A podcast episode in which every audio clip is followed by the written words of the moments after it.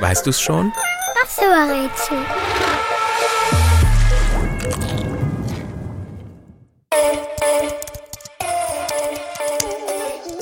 Den Beruf, den wir suchen, gab es noch gar nicht, als ich ein Kind war. Ganz so neu ist die Arbeit aber auch nicht. Früher kamen die Leute, die unseren Job ausgeübt haben, nur sehr selten vor. Sie waren vereinzelte Experten und Expertinnen. Sie haben mit riesigen Maschinen gearbeitet und hantierten mit Kabeln, durch denen Strom fließt. Sie haben Lochkarten in Schlitze gesteckt und viel gerechnet, gemessen und überprüft. Heute sind die Maschinen, mit denen sie arbeiten, winzig klein geworden.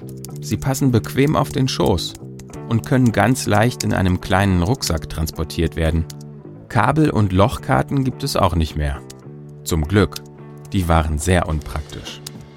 Alles, was man für unseren Beruf heute noch braucht, sind gute Augen und trainierte Fingerspitzen.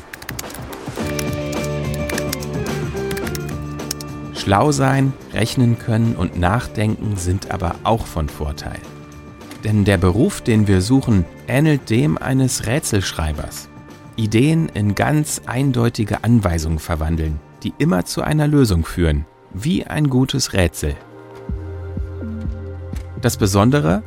Das geschriebene Rätsel soll bei dem Beruf, den wir suchen, nicht von Menschen, sondern von Computern gelöst werden. Network. Code nennt man diese Rätsel.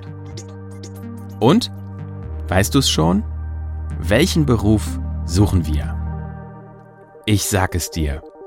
Es sind die Programmiererinnen und Programmierer.